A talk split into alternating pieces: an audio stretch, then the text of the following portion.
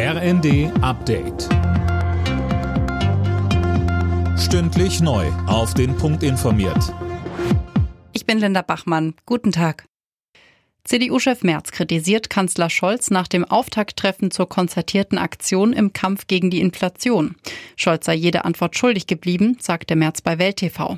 Mehr von Tim Pritztrup. Scholz habe im Vorfeld völlig andere Erwartungen geweckt. Man müsse sich die Frage stellen, wo die versprochene politische Führung sei, so Merz.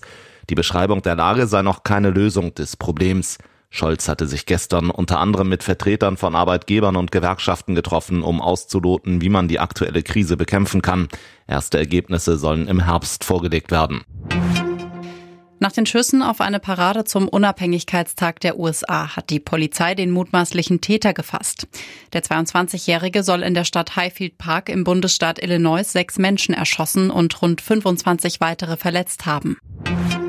Die Corona-Welle sorgt für einen Personalmangel an Krankenhäusern. Immer mehr Ärzte und Pfleger fallen aus. Patientenschützer fordern deswegen wieder eine längere Isolationspflicht für Infizierte. In der Ampelkoalition machen sich die Grünen gegen den Widerstand der FDP für eine Rückkehr der Maskenpflicht in Innenräumen stark.